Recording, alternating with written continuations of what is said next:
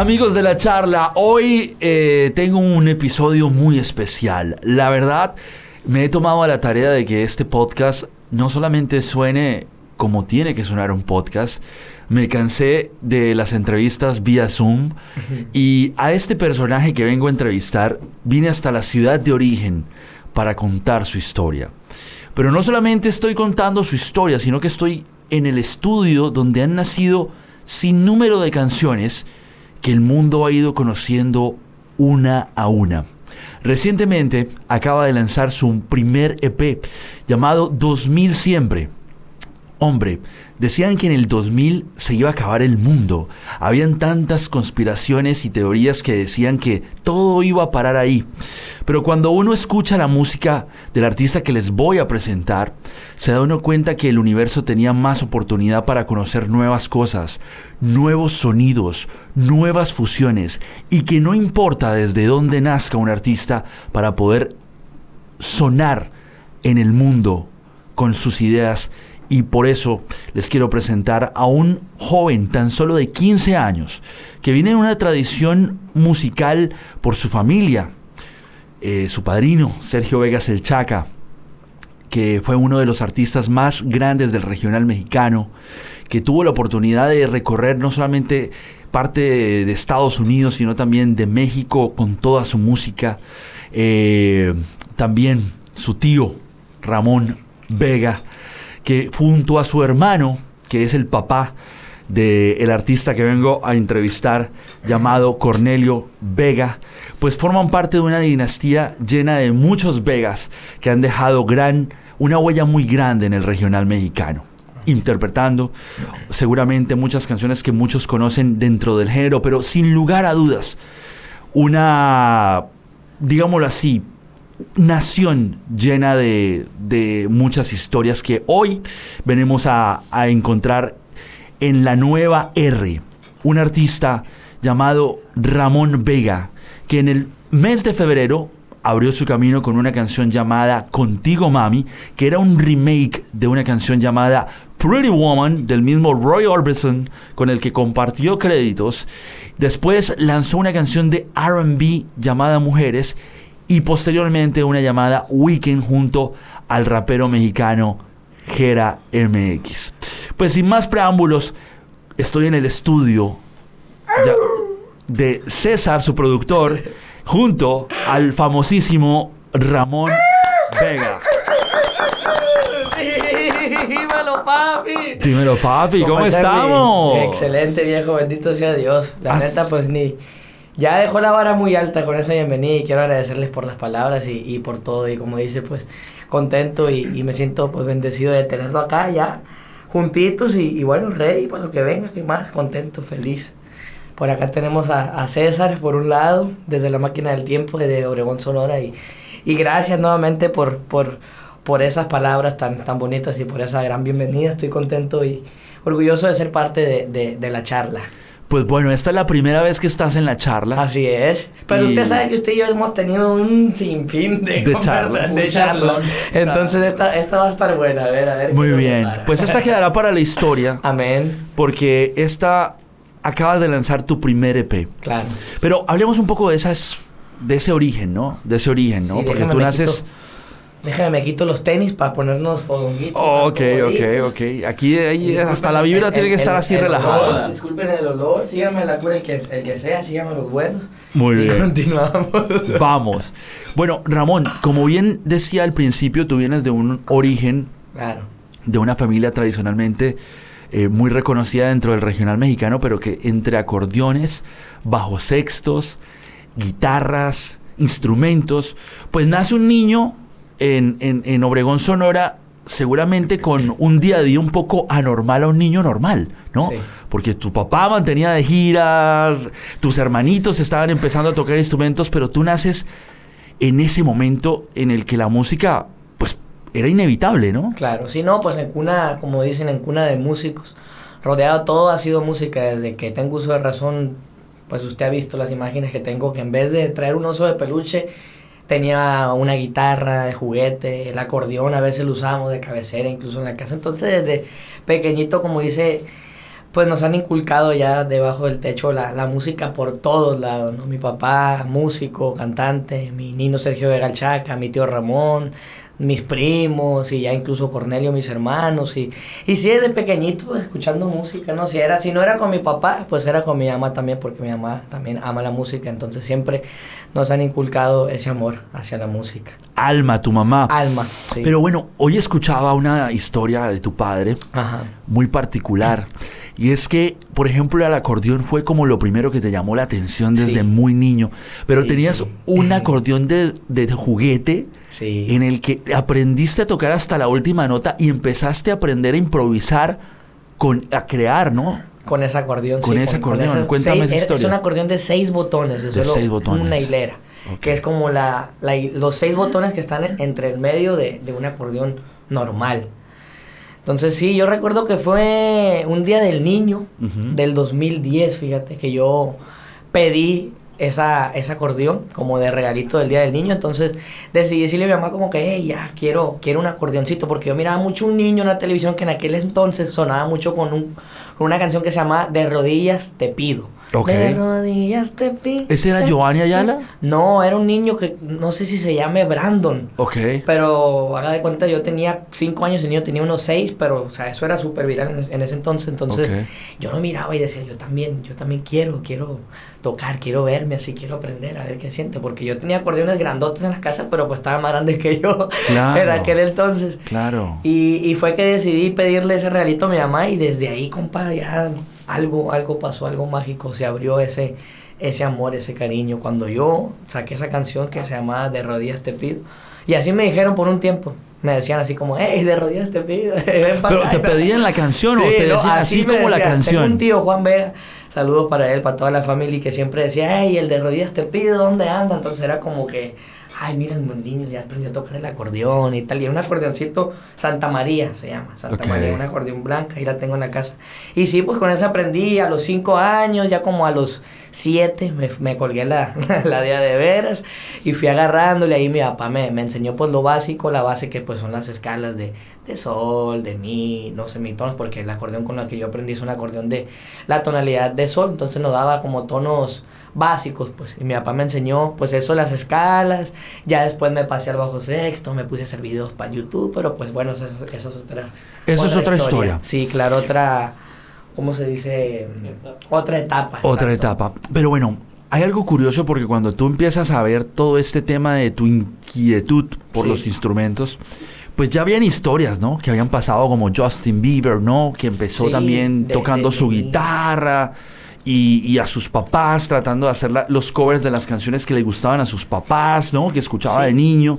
Pues era una historia que uno ya venía viendo, pues, Exacto. de chiquitito, de, de Justin Bieber, de Luis Miguel. Pero tú ya lo venías viendo. Sí, Ok. Sí, a ellos como inspiraciones. Como vaya, pues, inspiración. mira, también ellos de, de morrillos se pusieron a, a darle, pues yo también, yo también puedo. ¿Qué sentiste cuando agarraste una cámara de teléfono y grabaste el primer cover que montaste a YouTube? Yo tenía como siete años, yo Siete creo, como años. unos siete, ocho años. Y pues le, le- sinceramente, compa, no recuerdo cómo fue ese momento, no lo recuerdo, pero... ¿Lo pensaste mucho? ¿Lo dudaste mucho? No, no, no, no, no, yo... yo Pusiste a grabar ya Sí, estuvo. yo dije, quiero subir un video a YouTube por lo mismo, porque yo miraba a- al niño ese que le comento, igual así, a, a Justin y a este, a fulanito, menganito, que ya subían sus videos, entonces yo decidí hacerlo porque tocaba y ojo, yo no, todavía no cantaba. O sea, yo me empecé a abrir a cantar como para hacer videos para YouTube, pero en las fiestas familiares y eso yo no cantaba, nomás cuando hacía videos, cuando prendía el iPad, porque me empecé a grabar con un iPad que era de mi mamá, Ok. fue cuando decidí ponerlo enfrente y vámonos ahí, ¿no? A tocar. Puros covers de música regional mexicana, que de banda, que de Regulo Caro, le hacía covers. a- Corriditos. Sí, corridos, de todo, de todo, todo. pero era full música regional mexicana, pues. Ok. Más norteño. de después, Norteñito, La banda y todo, todo eso, sí. Buenísimo. Bueno, entonces, ahí en- entiendes un poco el ADN de lo que viene, obviamente, haciendo tu familia musicalmente Sí, y los artistas que en ese género estaban haciendo grandes cosas. claro. Pero, cuando tu papá te dice, hombre, toca un acordeón de verdad, ¿no? Toca uno, Sí. uno, uno, uno que tenga los, botones necesarios. No, Sí, no, pues mi papá no, no, nunca, nunca fue como ese. ¿Tú solito? Sí, no, nunca, él nunca nos ha forzado, ni a mí, ni a Cornelio, ni a, ninguno de, de sus hijos. Sí, siempre, pues ha sido por, por decisión propia, ¿no? Todo lo que, lo que hace, lo que hemos hecho, pues siempre yo le agradezco a mi papá que nos ha dado quebrada, como decimos acá, de, de, de, hacer lo que nuestro corazón nos dice. Entonces yo decidí cambiarme y agarré el acordeón grande porque la chiquita ya no me daba más. Así ya. ¿Y te los prestaba tu hermano Cornelio? Sí, sí, en ese entonces teníamos nosotros dos acordeones. Un Honer Corona, que es el que utilizan mucho en, en el vallenato. Claro que sí. Que al día de hoy lo tenemos ahí en pie y hemos grabado. Nos ha funcionado brutal. Y un Gabanelli, que era de mi tío Ramón, vea, para descanse. Entonces éramos las eran las dos acordeones que nosotros teníamos.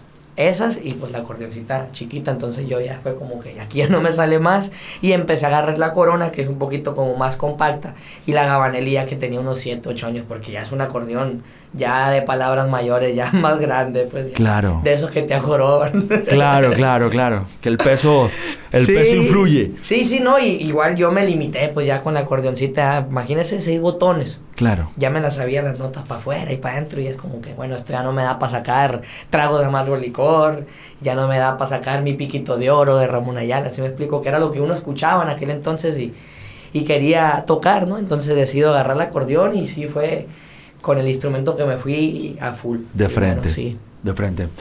Estamos hablando con Ramón Vega en la charla. Con el pajarito. Con el pajarito. con el presidente de la nueva R. bueno, Ramón, ¿qué significa Cornelio Vega Jr., tu hermano, para ese amor y dedicación a la música que hoy en día, no solamente con un proyecto como el que llevas, sino para la disciplina de un tema como la artisteada, que no es un tema fácil y que lo ves reflejado en, en el Lito, tu hermano. En el Lito, sí, así es. Ay, compa, pues ese cabrón ha, influido mucho en, en, en, todo lo que hacemos y hasta el día de hoy, ¿no? Siempre está ahí pendiente de mí y, y, de todo lo que, lo que hacemos. Siempre para mí, pues ha sido como, como mi papá. Yo se lo he dicho a él, se lo he dicho a César, que está aquí presente, y se lo digo a todo el mundo, ¿no? Porque, porque realmente sí, compa, él me enseñó a mí desde a caminar, fíjese, desde, desde pequeñito a caminar, a hablar, ya después cuando yo, cuando él supo que a mí me, me, me gustó el acordeón y eso, también él se dio el tiempo de, de enseñarme, entonces siempre ha estado detrás, pues detrás de uno y apoyándome y, y acompañándome y aconsejándome, ¿no? Para tomar cualquier tipo de decisiones y, y, y pues sí, siempre, siempre ha estado él ahí full pendiente de, de mí. Muy bien. Cuando empezaste a girar con Cornelio Vega y su dinastía. Sí. Ah, fue por decisión de él, por cierto.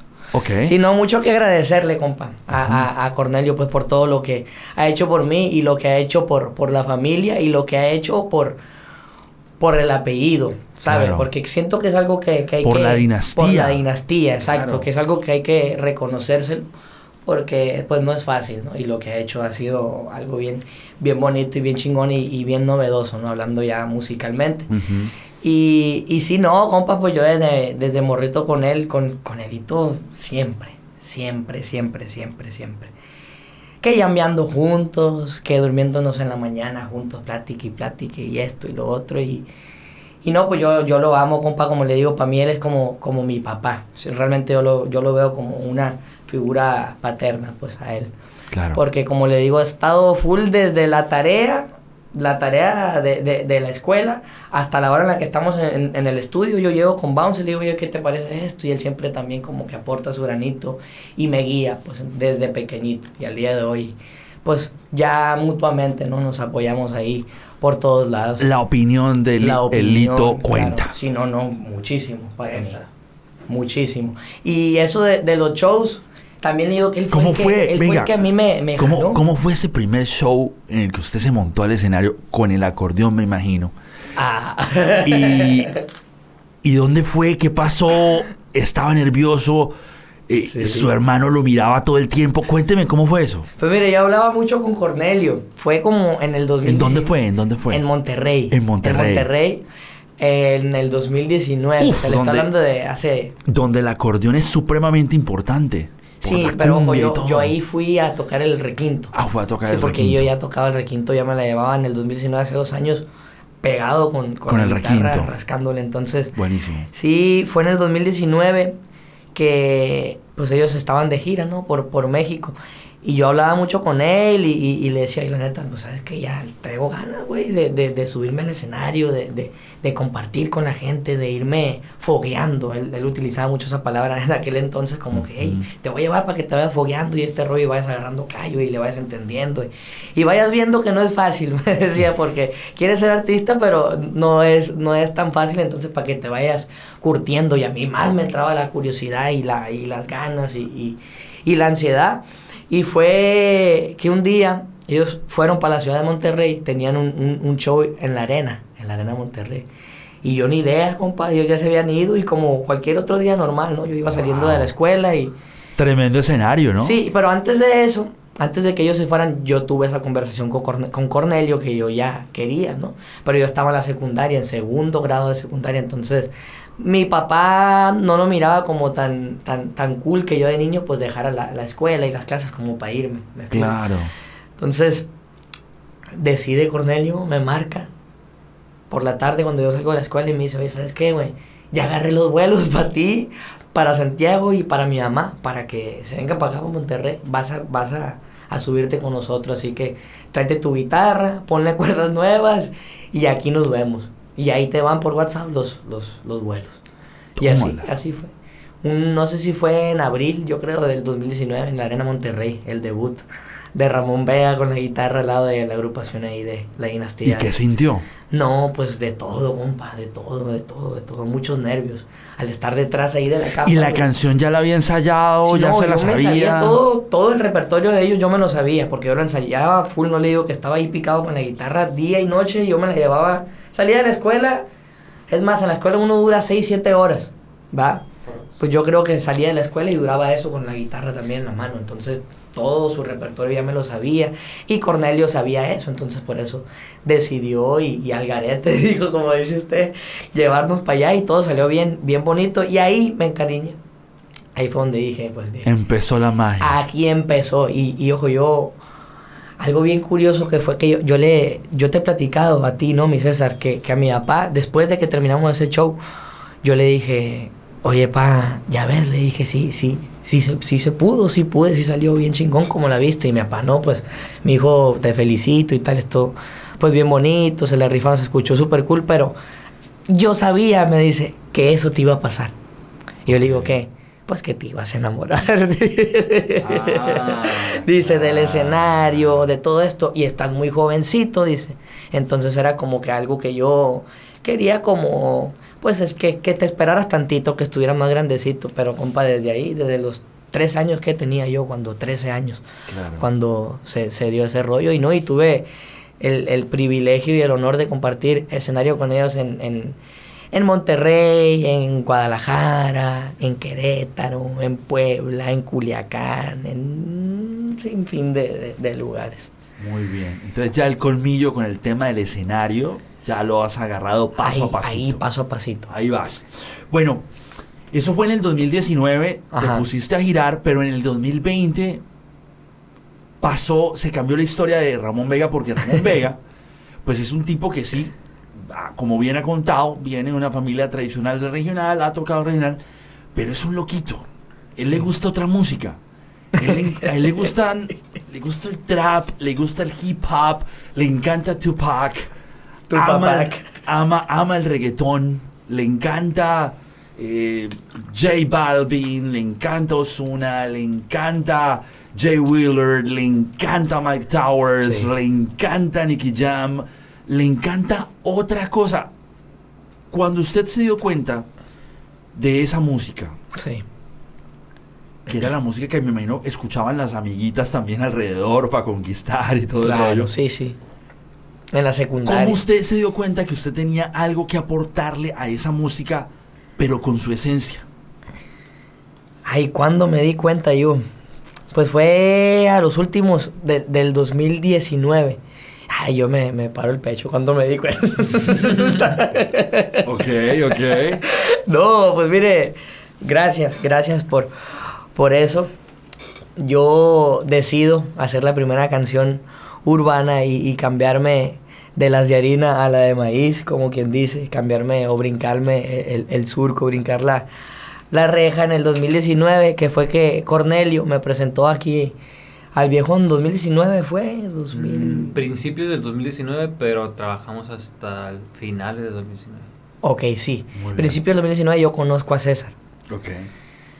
Porque yo tenía la, la, la, curiosidad de, de, cómo era ese rollo, ¿no? La música urbana, el reggaetón, decía yo, ¿cómo, cómo lo hacen? Porque uno venía escuchando música regional mexicana ya desde, desde chiquito, ¿no? Y ya había estado detrás de producciones de la, de la música norteña y pues me, me había tocado ver cómo, cómo era ese proceso detrás de una canción norteña. Inclusive ya antes de conocer a él y hacer música urbana, me había tocado ser parte de, de música regional mexicana, ¿no? Que grabar requinto, que grabar segunda voz. O sea, ya habían grabaciones tuyas. Claro, sí, ¿no? Ya había canciones mías ahí y ya había sido parte de, de algunas producciones de Cornelio también. Entonces ya me la sabía, pues, hasta que me entró la, la curiosidad esa de, en el, en el urbano, ¿cómo, por, por qué suena así el kick? O sea, ahorita ya sé que, que, que es el kick, pero en aquel entonces yo no sabía. Entonces me entró como, como ese rollo y platiqué con Cornelio y ya Cornelio conocía a Ever, un, un brothercito de nosotros aquí, de, de César también. Y bueno, Ever nos trajo a César y fue los principios del de, 2019 que, que, nos conocimos. Y ojo, nos conocimos porque César, aquí el viejo, nos iba a descargar el, el Pro Tools. El Pro Tools en una computadora que yo tenía. Porque Cornelio me explicó como que, ah, pues existe el, el, el FL que es donde hacen las, los, los, los, beats y todo ese rollo, y me empezó a explicar. ¿Y quién lo puede descargar? No, pues este, este, este morro. Y fue cuando César llega a la casa. Y esa vez no se pudo, por no sé por qué no se pudo descargar, ¿no? Total, nos quedamos jugando fútbol, platicamos. Y fuimos por unos dogs. Fuimos por unos hot dogs, por unos dogs y tal. A los últimos del 2019, ya yo le dije a Alito, ¿sabes qué? Yo quiero grabar una canción. Pero la idea era grabar una canción con orquesta porque a mí me encanta, me encanta la música de Luis Miguel, la música de Alejandro Sánchez, entonces yo tenía muy en mente eso, que quería hacer algo, algo por ahí. Pues, orquestado. Algo, algo o exacto, algo orquestado.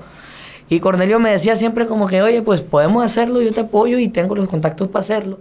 Pero ¿qué te parece? Mira, tengo esta canción y es donde me propone. Tengo esta canción que se llama De principio a fin, es de mi autoría y siento que como un rollo RB dice, puede quedar, puede funcionar. Y yo le digo, oye, pues está bien, pero a ver quién, quién, quién se la va a aventar. Y ella me dice, no, pues el que, el que fue a la casa, ¿te acuerdas? Fulanito día, pues se avienta eso, esa chamba, pues también le, le entiende. Y fue que contactamos aquí al viejón y empezamos a los últimos de diciembre, primeros de, de enero. Terminamos esa cancioncita de principio a fin, compa, y no, yo ahí ya dije, de aquí, de aquí soy. De este lado Sí, soy. porque me llamó mucho la atención que ahí no había límites. Claro no había límites ni fronteras. Usted se mete al FL y hay un chingo, las librerías tienen un reguero de, de, de sonidos, de una cantidad innumerable pues de, de, de elementos que puedes que puede uno ahí Clave fusionar y que Clave. puede meter y, y, puedes hacer hasta lo que no. Yo a veces digo, Clave hablando vulgarmente, uno puede echarse un gas y puede hacerlo sonar bien la música urbana. Entonces, dentro del beat, ¿cómo se hace sonar bien, pues. Entonces algo que a mí me llamó la atención. Y fue los primeros de, de, de enero que, que, pues, se logró. Esa cancioncita salió los últimos, los últimos de ese mes, del 2020. Ya después de eso estuvimos como que parqueados, no nos, no nos vimos. Pues, nos estábamos viendo, pero no, no, no creamos. Fue como hasta en mayo que hicimos el primer campamento que duró dos semanas en casa de Cornelio y ahí esa fue otra historia, ¿no? Ahí, ahí fue cuando explotó. Pero ahí, voy a hacer un stop en usted y voy a preguntarle a César. Ok. ¿Cuál fue, César, esa impresión que le dio Ramón cuando entró por esa puerta? usted, usted que vio en ese niño que en aquellos días tenía, ¿qué? 13 años. Mm, 14. ¿O ya los había cumplido los 14? No, no, 13. Ya 13, 13 años. Pues según las cuentas que me estás diciendo. Bueno, previamente quisiera comentar mi impresión cuando lo conocí. Claro, claro, claro. Cuando lo conocí, cuando lo conocí, pues era un niño gordito, todavía estaba para, para aquellos entonces, en principios de 2009, decíamos. Yo no lo conocía, para serle sincero, pues no sabía de su existencia pero nomás lo vi agarrar la guitarra y tocar 10 segundos lo vi tocar y dije, ¿qué pedo con este chamaco? Dije. Y luego me llega y me pregunta, yo agarré la guitarra nomás pues como para, pues para cascarear lo poquito que sé. Y me pregunta él, oye, pues ¿cuántos años tienes tocando la guitarra? No, pues yo le dije, como 17, le dije. Eso lo recuerdo bien. Okay. Como 17, le dije. Y él se impresionó muchísimo, como, porque como diciendo, wow, tienes 17 años tocando la guitarra. Y es como que él se midió con, la, con, la, con su propia medida. Y es como que si yo tengo 10 años tocando la guitarra y soy bueno, pues este men es Dios. Claro. Pero no, en cuanto, le, en cuanto me preguntó eso, fue como que, hey, no, pero no te asustes, tú tocas mil veces mejor que yo. Y no me creía, no me creía, no me creía, pero pues ya, después con el tiempo ya me creyó, pues, como que él no se daba cuenta de su propia escala, es lo que noté, pues, él no podía, o no sé si sí, o, o, era muy modesto con ese tema, pero sí. Es que para mí siempre fue un juego, compa. Fue muy natural. Sí, pues, sí, como agarrar la guitarra y tal, yo sacaba canciones. Y es, muy natural hasta el sol de hoy. Sí, sí, Lo que se le ocurre a Ramón es súper orgánico. Orgánico, full, sí. Y bueno, esa fue mi primera impresión. Y cuando, lo, cuando la primera vez que vino para acá, pues viejo, un sueño. Un Vega, dije. Claro. Un Vega. Claro. Y, es, y un día de uno día de veras, pues no sé si me explico, pues hay muchas imitaciones por ahí. sí, no, pero... Uno de los buenos. Uno de los buenos. uno de los buenos. Pero yo no, yo no vine hasta después de varios meses que, que nos conocimos. Sí. Lo primero que, que, que, que, hacíamos, a ver, vamos a mover este cotorrito para acá. Nosotros nos juntábamos enfrente de, de la casa, allá en el barrio, en, en Villa Bonita frente a mi casa había, pues está una casita ahí que usábamos nosotros como, como bodega, como para platicar nosotros, nuestros compas, que cargábamos pizza y ahí nos juntábamos, que una chelita, sodita, ver juegos de fútbol y todo. Entonces, ahí fue cuando nosotros, donde nosotros más bien empezamos a, a crear, ¿no? Y grabábamos con, con cobijas, compa, encimados, como hasta el día de hoy a veces también nos pega la locura y nos ponemos armadas como acústicas. Entonces, en aquel entonces grabábamos ahí. Y, y la neta ha cambiado mucho desde ese día. O sea que relativamente es poco, un año y, y, cinco meses de, de todo pues de esos momentos y, y, y, de ese tiempito en el que nos juntamos y como que apenas nos íbamos conociendo, yo también me estaba conociendo, ¿no? Porque yo en aquel entonces no, no escribía, no componía, entonces aquí mi compa era el que se la rifaba por, por ese lado y, y, todo era bien, bien distinto y créame que me sorprende mucho la evolución que hemos tenido, pues tanto él como yo, como personas y, y, como artistas, ¿no? Al estar juntos, al ir, al, al, al ir creciendo juntos, ¿no? Cómo ha cambiado todo ese rollo, cómo nos hemos ido entendiendo, ¿no? Sí, esa complicidad. Esa complicidad. Que es como necesaria para, para que las ideas lleguen a su puerto. Claro. Desde que nacen hasta que se finaliza un concepto. Sí. Bueno, oiga, estoy feliz porque al final de la historia, para que la gente entienda de dónde vienes y qué eres, es importante saber eso que te ha movido a hacer la música que haces. Entonces mi siguiente pregunta es, cuando nace el EP, ¿no? 2000 siempre. Sí. Que son dos EPs que saldrán este año, que forman parte de un proyecto de muchas canciones, de 12 canciones. 12 canciones. Que eh, primero van a salir 6, que con este EP que se acaba de lanzar. Eh, y ahorita vienen otras 6 canciones en el siguiente semestre de este año nace en el año más raro de la historia de los seres humanos del presente. de nuestros tiempos. de nuestros tiempos. En la pandemia. En los momentos más raros. Pues es que yo, como le digo, nosotros no estamos muy normales, que digamos. Entonces, en la pandemia Después de ese campamento que mencionas que todavía había más o menos vida normal o ya había empezado la pandemia. No, no, no, ahí estaba full la pandemia. Había empezado con sí, La, la pandemia pues fue como ese tiempo que no había, habíamos tenido, ¿no? Todo realmente. Claro. Que, que pues lo aprovechamos, ¿no? Bendito Dios, pues pudimos pudimos aprovecharlo, ¿no? Que pues sabemos que lamentablemente para muchos fue, fue fue algo, algo complicado, pero en el caso de nosotros, pues lo, lo todo el tiempo tratamos de, de, de aprovecharlo y, y, y, de hacer cosas productivas. Pero sí cuando empezó la cuarentena, cuando empezó todo ese rollo, compa, yo, ni, yo no tenía idea de qué era lo que iba a pasar. Como le platicaba ahorita antes de, de, de que hiciéramos el podcast, que fue un 8 de, de marzo del 2020, cuando, el último día que yo fui a la secundaria, un viernes. Entonces después de eso todo cambió. Se, se llegó la pandemia, nos dijeron como que, oye, ya ya no, ya no va a haber clases, ya olvídense de graduaciones, olvídense de todo. De aquí hasta agosto, que entren a, la preparatoria. Entonces yo en mi cabeza fue, ¿qué voy a hacer de aquí? De marzo, marzo, abril, mayo, junio, julio, agosto, o sea, seis meses que nos quedaban. Entonces pasa que Cornelio se independiza y se va a vivir a su casita, ¿no?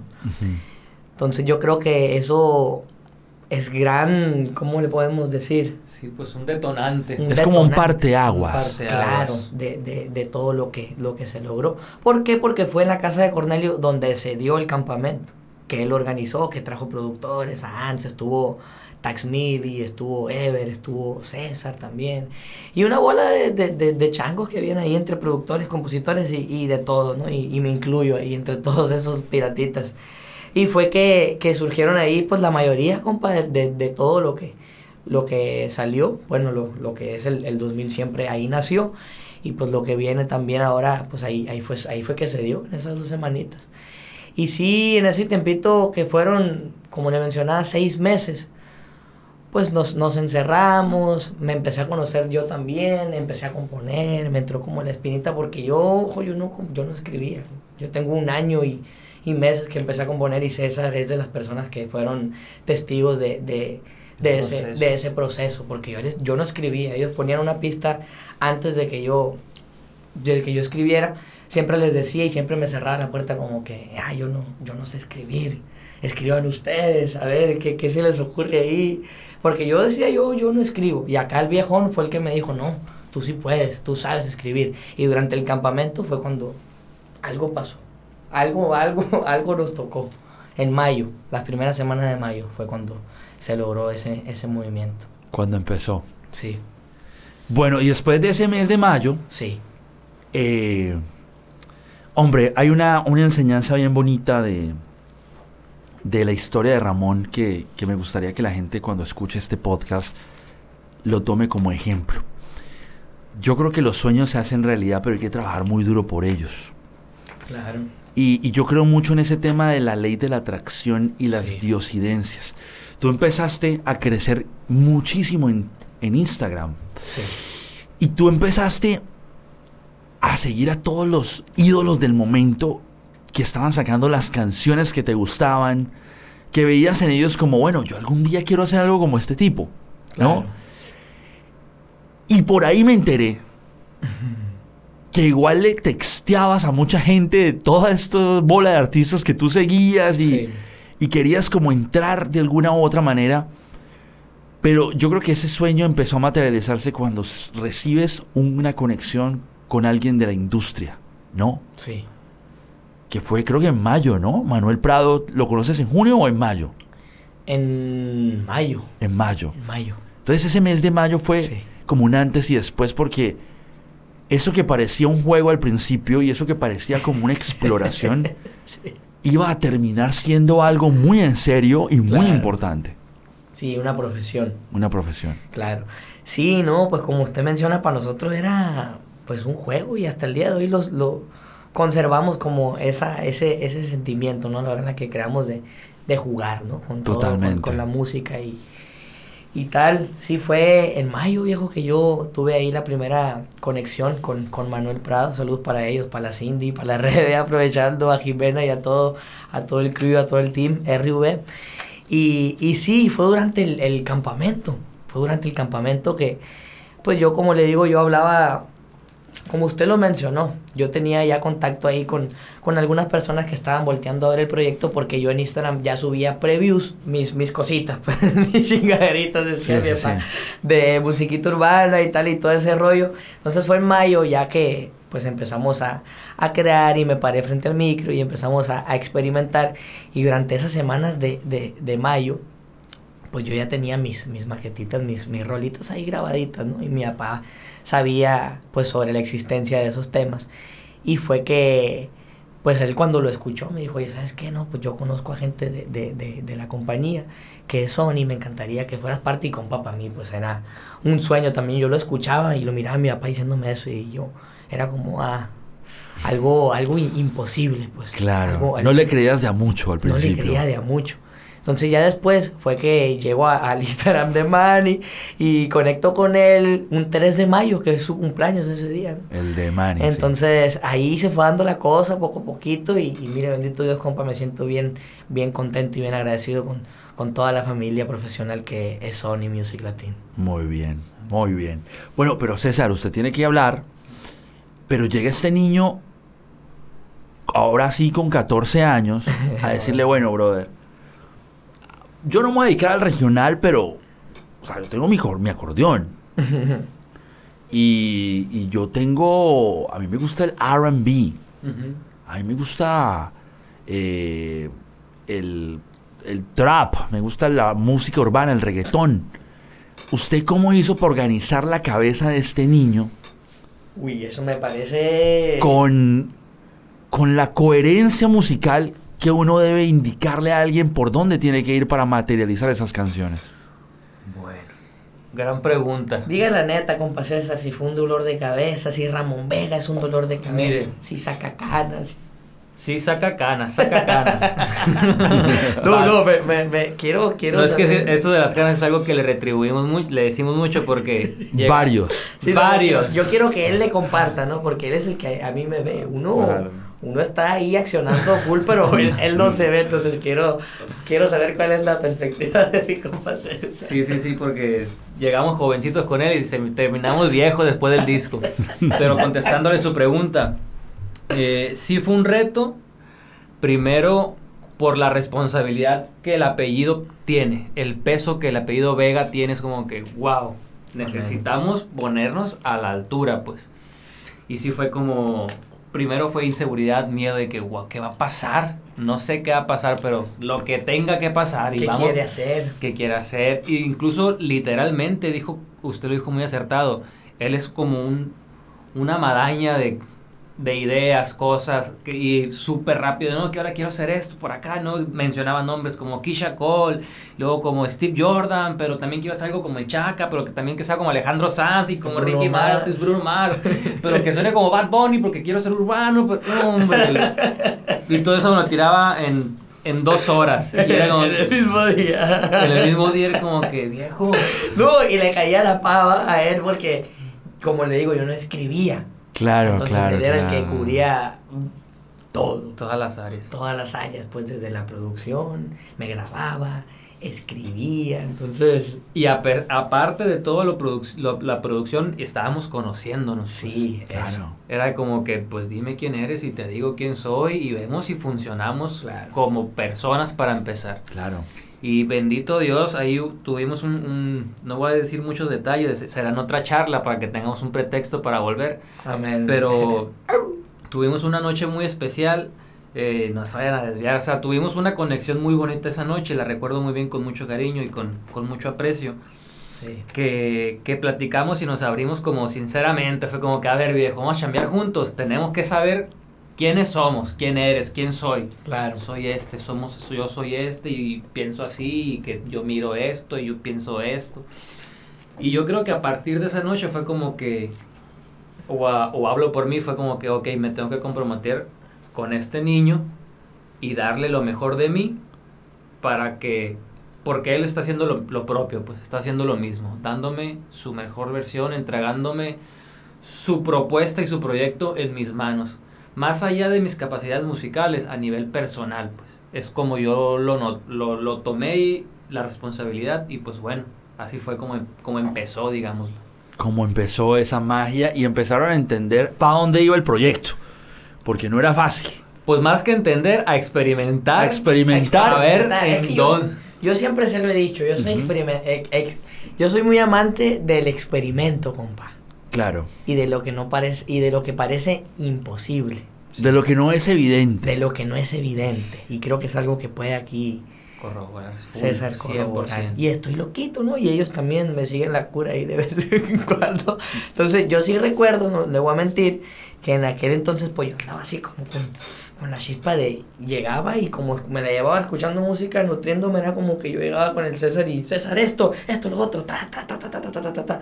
Y ahorita lo pienso porque recuerdo y, y digo, diablo, no, sí, sí me pasaba de, de, de lanza ahí con mi compa César.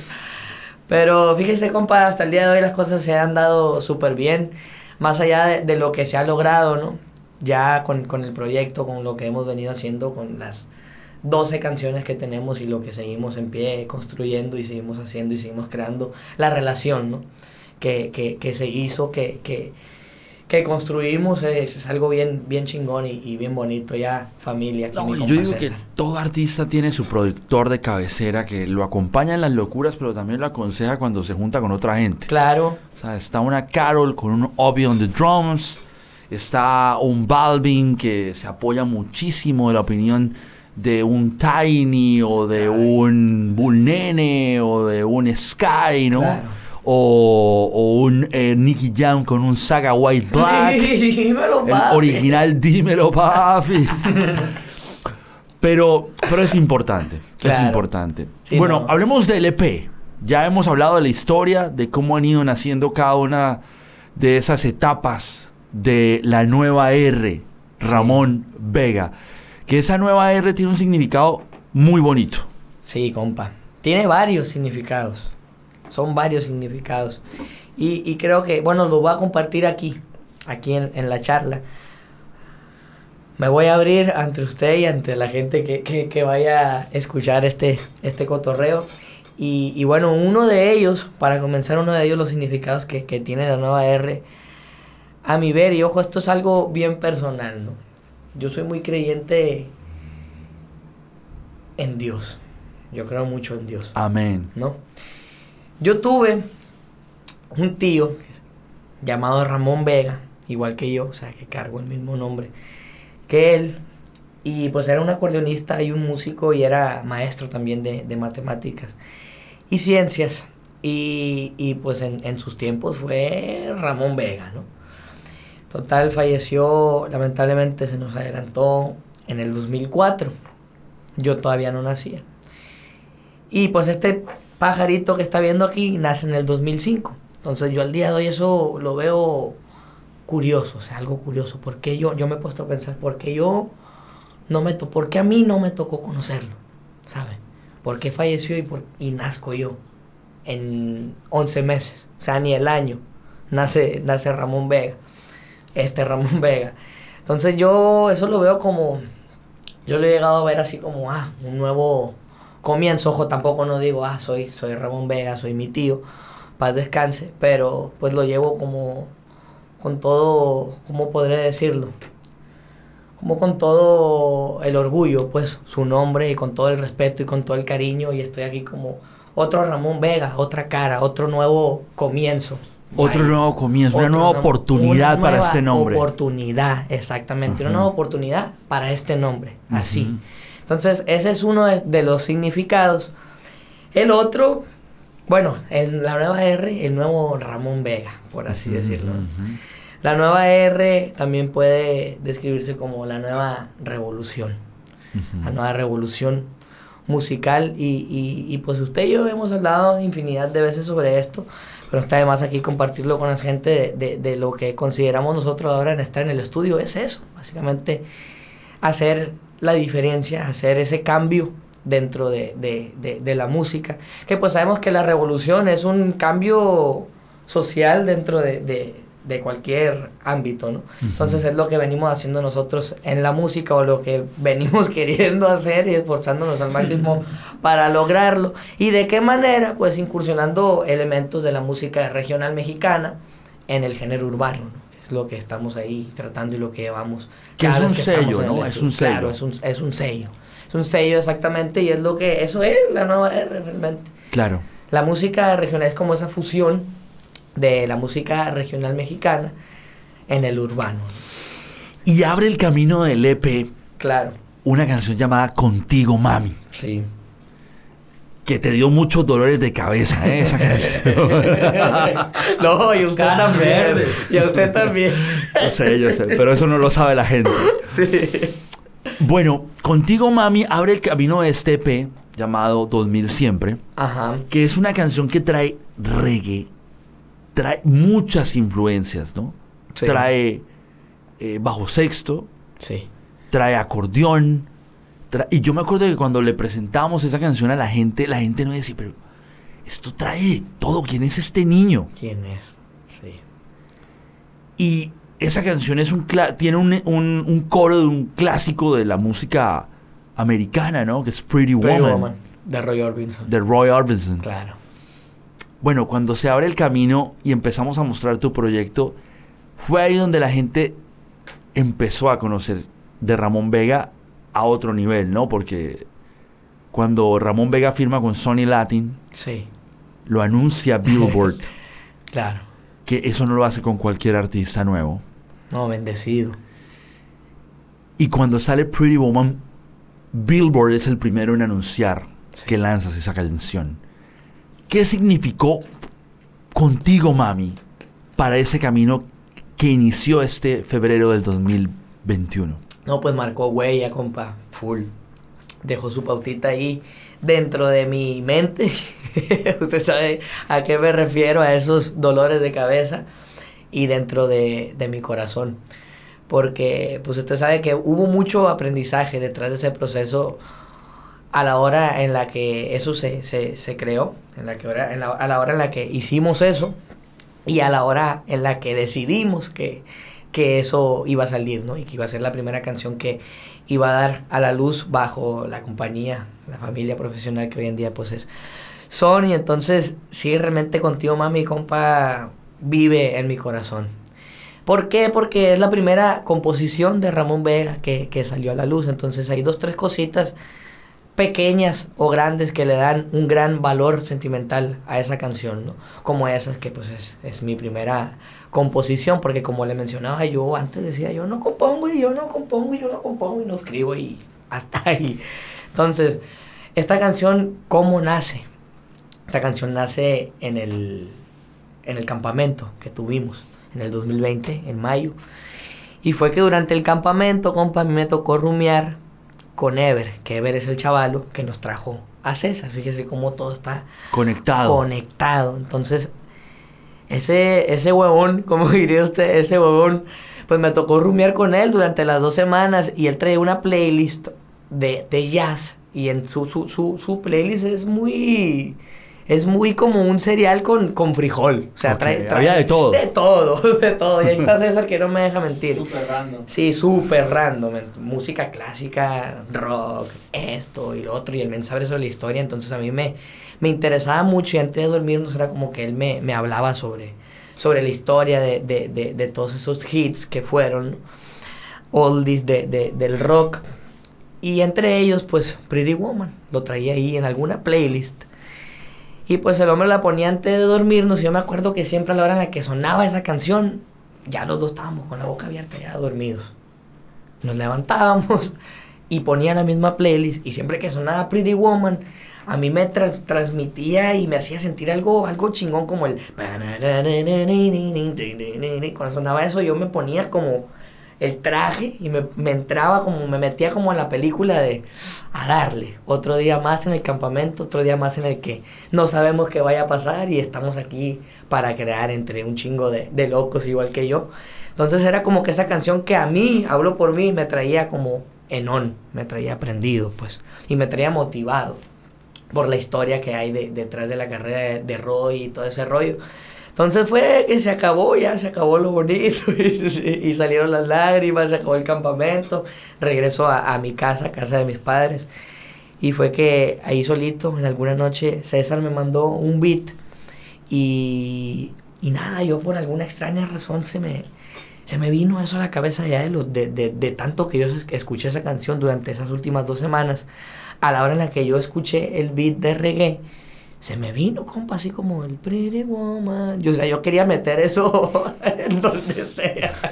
Que empatara como Sí, fuera. que empatara como fuera, pero también como tra- tratando de adjuntar pues todo eso, vaya, ¿no? Todo lo, lo, lo bonito, lo chingón, la magia, el aprendizaje, las relaciones que se construyeron, todo lo, todo, toda la magia, toda la magia en una sola canción y, y, y, pues eso fue, compa, ese es el valor que, que tiene para mí y contigo mami, yo escucho eso y me recuerda al campamento, yo escucho contigo mami y me recuerda cuando le escribí en mi habitación que duré hasta las 7 de la mañana escribiendo el coro y el primer verso, que fue lo primero que escribí. Wow. Entonces me recuerda eso, me recuerda hacer mi primer video oficial en la Ciudad de México, me recuerda mis primeros días de, de promoción y, y, me recuerda me recuerda la desquintada de, de, de, de, esto, ¿no? Totalmente. El inicio de algo que... El inicio, exactamente. Falta mucho por conocer. Amén, amén. Bueno, está contigo Mami, está Mujeres, Mujeres está, está weekend. weekend. Tenemos que hacer un stop en Weekend, ¿no? Claro, Porque claro. Weekend fue otra de esas canciones, de esos previews Sí, que montabas en tus redes sociales. sí. Y había un rapero que le estaba yendo muy bien en el underground. Claro. Que cuando escuchó un pedazo del, del track, que fue muy corto, ¿no?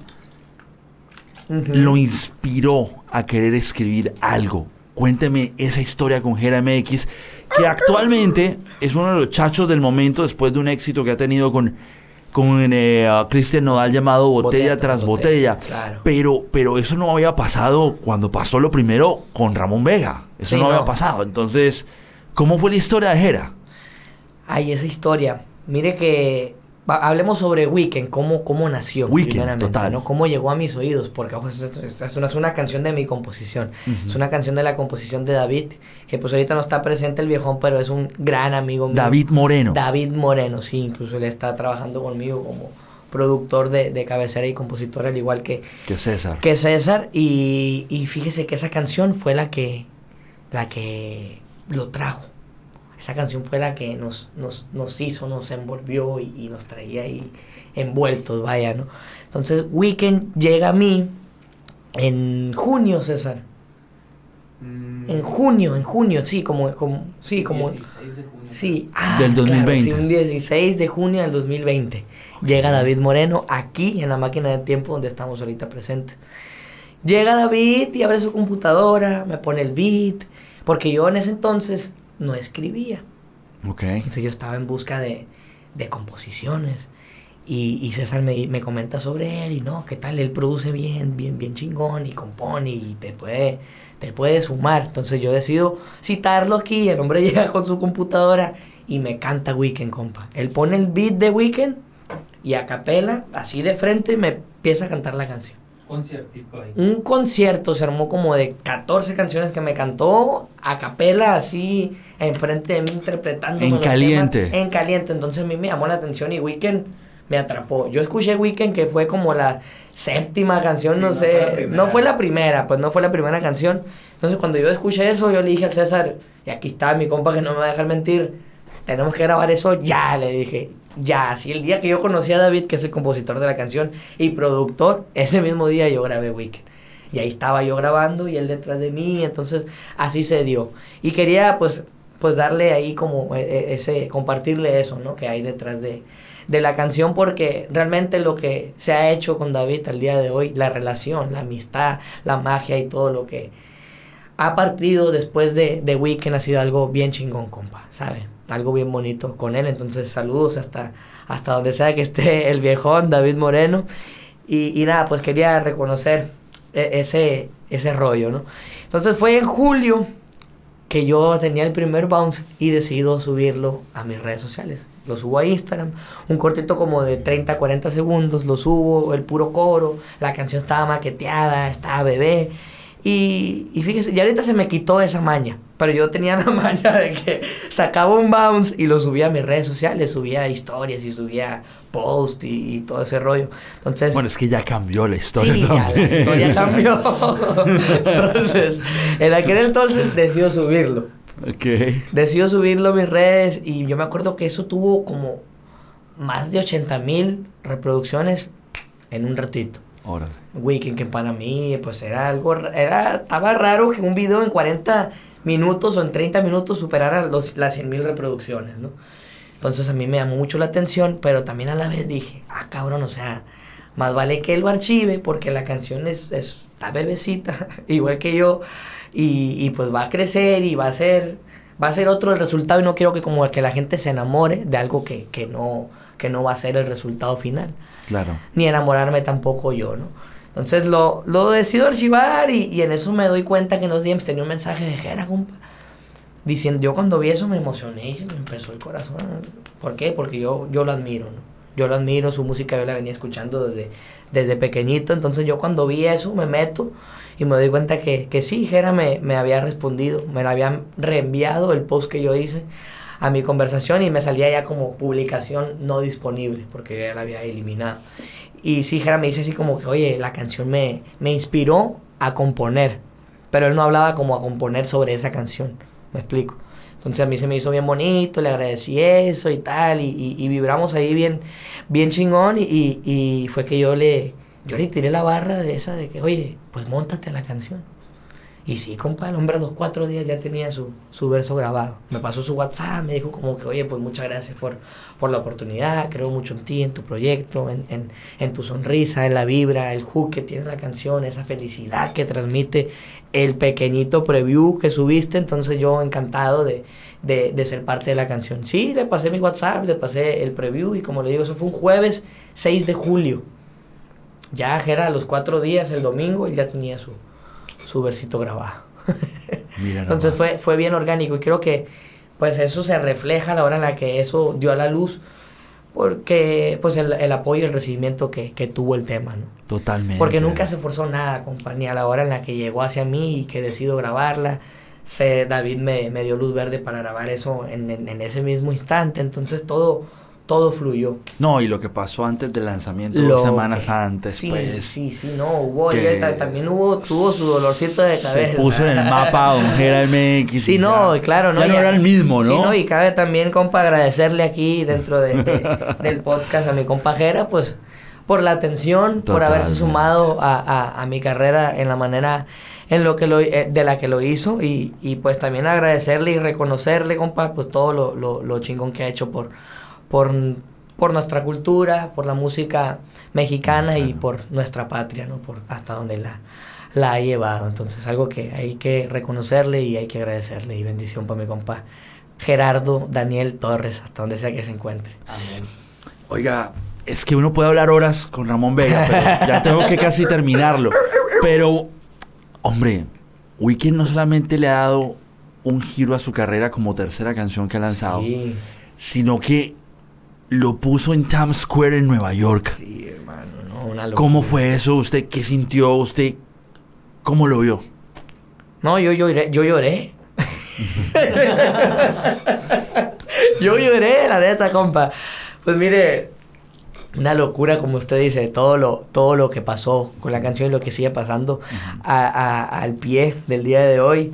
Primer millón de streams Primer en millón Spotify. de streams en Spotify, cuatro, más de cuatro millones de, de, views. De, views. en YouTube, en TikTok, la gente bailándola desde Brasil. Influencers España, de todos lados. Estados Unidos, Argentina, y, y, y todo, ¿no? Realmente fue una canción que, pues, pasó algo que que yo no esperaba, ¿sabes? Porque Weekend, sabemos que el tema que, de, de, del cual hablamos en ese track, pues es, es, algo bien diferente a lo que yo venía haciendo, ¿no? Anteriormente con Contigo Mami y Mujeres y otras cancioncitas que estaban ahí fuera, que pues era como más amor, que quiero estar contigo, que, que pretty woman, que ya no quiero más mujeres, nomás te quiero a ti. Ah, de pronto sale Ramón Vega así de un mes para otro cantando de que, hey, vente conmigo, aunque tengas novio, no me interesa, acá te la vas a pasar mejor, ponle lo de allá de arriba que no vamos a mencionar, ya sabes. Claro, ese juego de tres, Ese ¿no? juego de tres, esa pues eso, esa situación que surge, compa, cotidianamente, aunque la gente, pues obviamente no, no lo van a andar cantando y no lo van a andar compartiendo, pero es algo que comúnmente pasa y que es un tabú y, y, y, que, pues mire, la gente lo, lo, recibió y lo apoyó muy bien, bendito Dios. Pero hablando sobre eso, de lo del Times Square, pues eso para mí era un sueño, compa. Era un sueño de, desde morrito, ¿no?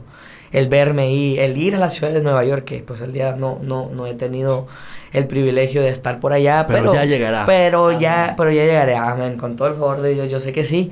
Entonces yo desde, desde pequeñito ay, las pantallas. Le decía a mi mamá todo el tiempo, ay, mira el Times Square, ay, mira, mira esto, mira, yo quiero ir ahí, yo quiero estar allá.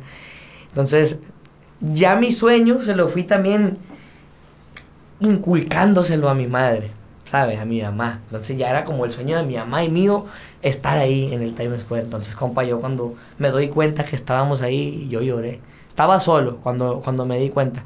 Y fue curioso cómo, cómo me di cuenta también de que estábamos ahí. Fue pues el, el al siguiente, a los días, ¿no? De, del lanzamiento. Fue el lanzamiento de Weekend fue un jueves. 7. Exacto. 7 de mayo. Entonces yo me doy cuenta, una madrugada, como a las 4 de la mañana, me doy cuenta por medio de David. Mira. Porque esa noche habíamos celebrado el lanzamiento y todo, y todo.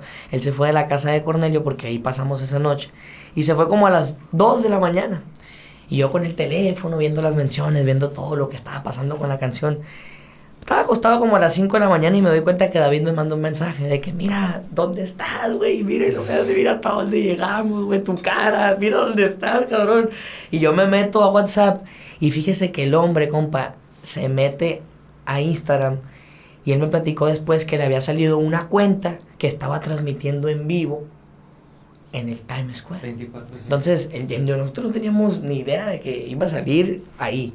Entonces, David, por alguna extraña razón, a las 5 de la mañana se mete a esa cuenta y se da, se, se mete a esa cuenta y se da cuenta que estábamos ahí. Entonces, a mí me llega, compa, y automáticamente a llorar.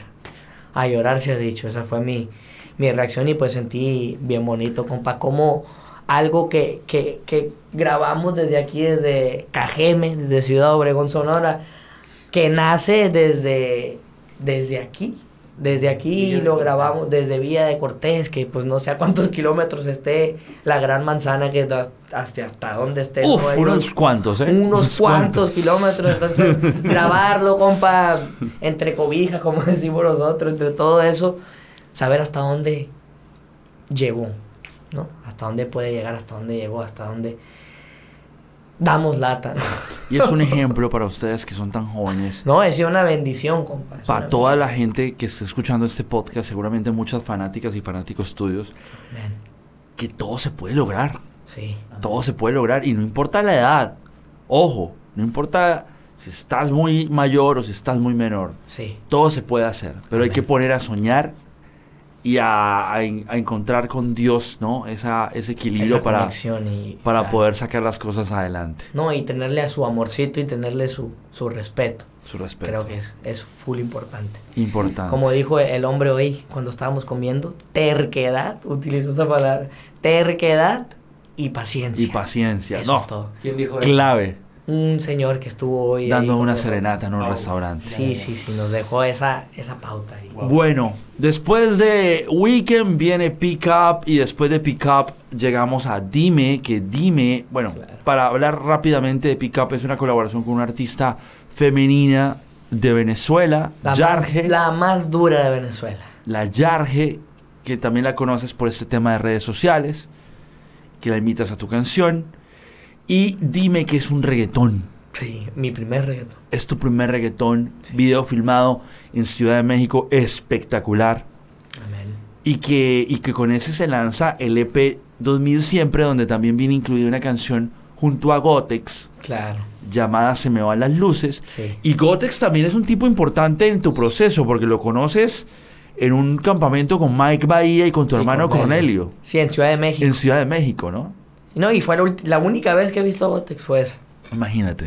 sí. Y pues hombre, ensamblamos un primer proyecto de Ramón Vega que ¿por qué le pone 2000 siempre y qué significa para usted ese EP? 2000 siempre. Resumidamente, tengo fe en que eso se queda para siempre.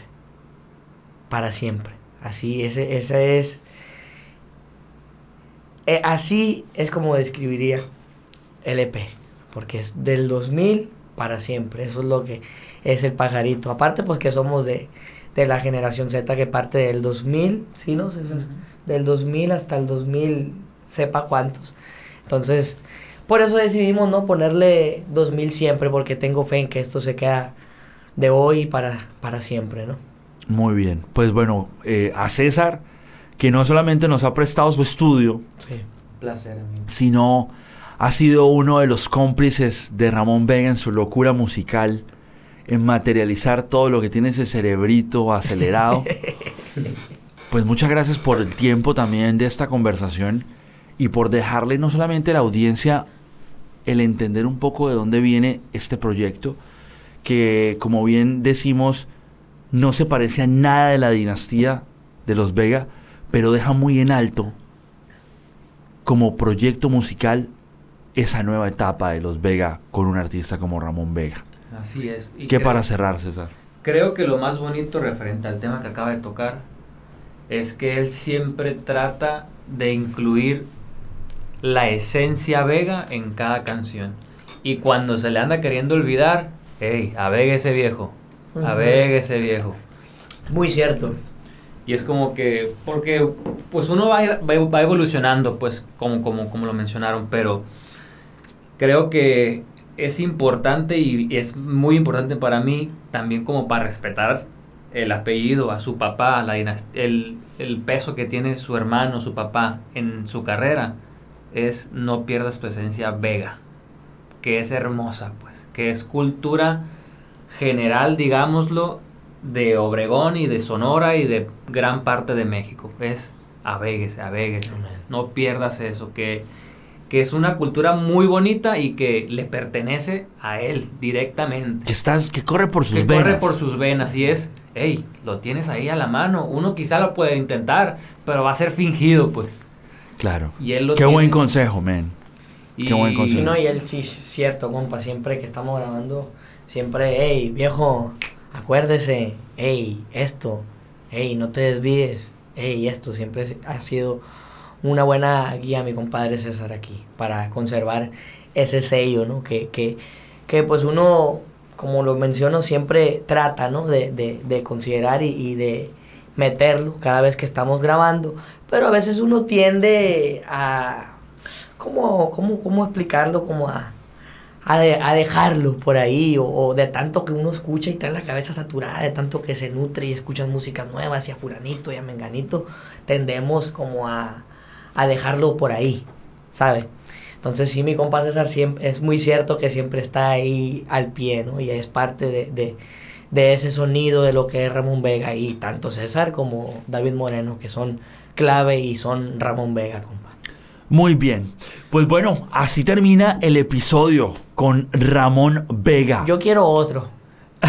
Lo vamos a tener. Parte 2. Parte 2 para el segundo EP que viene este año. Amén. ¿Le amén. parece ese reencuentro? Claro que tenga que sí. esa excusa para poder... Amén. platicar. No, compa en su casa.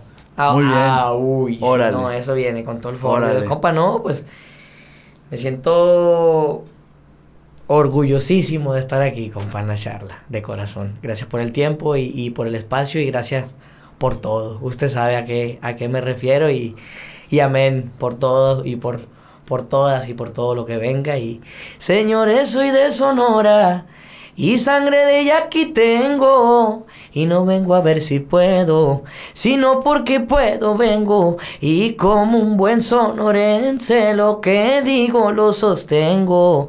Y mientras sigamos aquí, vamos a seguir dando lata, viejo. Así, para los que no me conozcan, Ramón Vega, Inda, La Charla Podcast. Uh, como necesito un break Pa' volverte a ti mi Kylie y yo volverme tu Drake. Y pa' que te robo una noche mejor todo el weekend. Lo hacemos a la orilla de la playa escuchando The Weeknd